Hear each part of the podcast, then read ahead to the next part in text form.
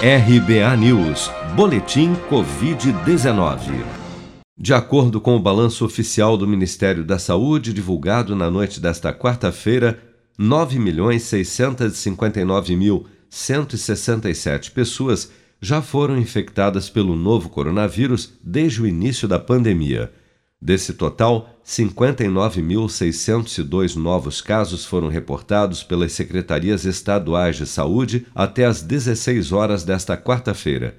Somente nas últimas 24 horas no Brasil foram registrados 1.330 novos óbitos, elevando para 234.850 o total de mortos pela doença no país. Ainda de acordo com a atualização diária do Ministério da Saúde, até o momento, 8.596.130 pessoas já se recuperaram da Covid-19, enquanto outras 828.187 seguem internadas ou em acompanhamento.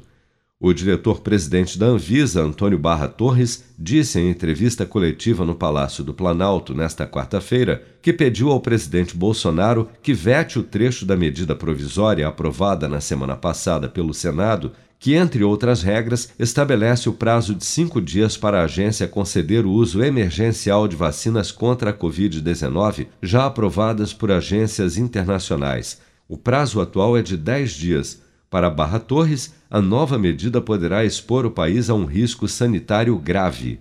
Corre risco sanitário grave. Simples assim. Porque o fato de estar aprovado ou registrado em outro país não necessariamente autoriza o uso no Brasil sem riscos. E é fácil de entender. Nós temos uma série de verificações que têm que ser feitas. Nós temos que verificar se a fabricação nos diversos locais em que essa uma mesma vacina pode ser fabricada no mundo, então pegamos aí a vacina X, ela pode ser fabricada em vários países do mundo. Os critérios de qualidade são os mesmos. O produtor do insumo farmacêutico ativo é o mesmo. As características biológicas da população que será vacinada são as mesmas características, ou seja, há uma série de questões que vão na contramão do que se quer fazer, que é anular todo o trabalho de 22 anos que a agência tem feito verificando esses riscos. Então, qual o sentido disso? No momento da guerra, se tira a arma da mão do combatente e se entrega à sociedade civil à própria sorte? Isso não é razoável. Então, é nesse sentido que assessoramos o senhor presidente e esperamos que o veto aconteça. A medida provisória aprovada pelo Senado tratava inicialmente da autorização para o governo brasileiro aderir ao consórcio internacional COVAX Facility, coordenado pela Organização Mundial da Saúde para a aquisição de vacinas.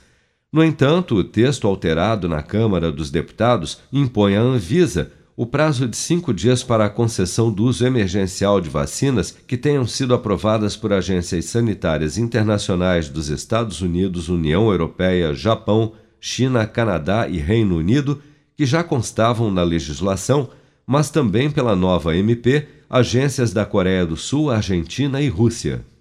Você está preparado para imprevistos? Em momentos de incerteza como o que estamos passando, contar com uma reserva financeira faz toda a diferença. Se puder, comece aos pouquinhos a fazer uma poupança. Você ganha tranquilidade, segurança e cuida do seu futuro. Procure a agência do Sicredi mais próxima de você e saiba mais. Sicredi, gente que coopera cresce.